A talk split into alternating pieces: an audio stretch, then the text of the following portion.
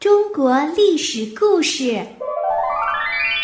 春秋时期，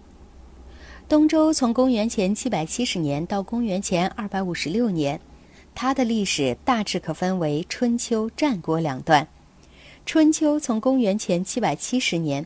从比较严格的说法来说，应该是公元前七百二十二年算起，到公元前四百七十六年。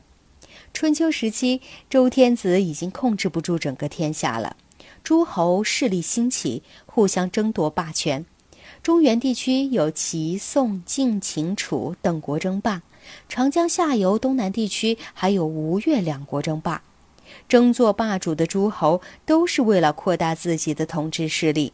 掠夺土地、人口和物质财富，相互间的战争无正义可言。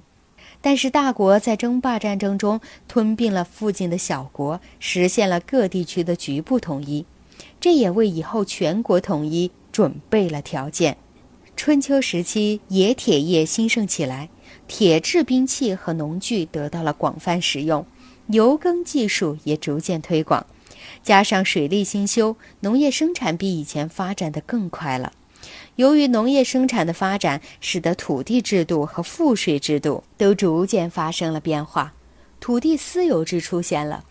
向私田征收赋税的制度确立了，地主剥削农民的生产关系逐渐取代奴隶主压榨奴隶的生产关系，社会已面临大变革的前夜。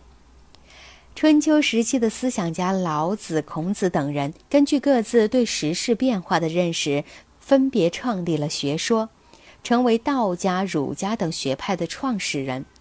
特别是孔子开创私人讲学的风气，对中国后来文化学术的发展产生了很大的影响。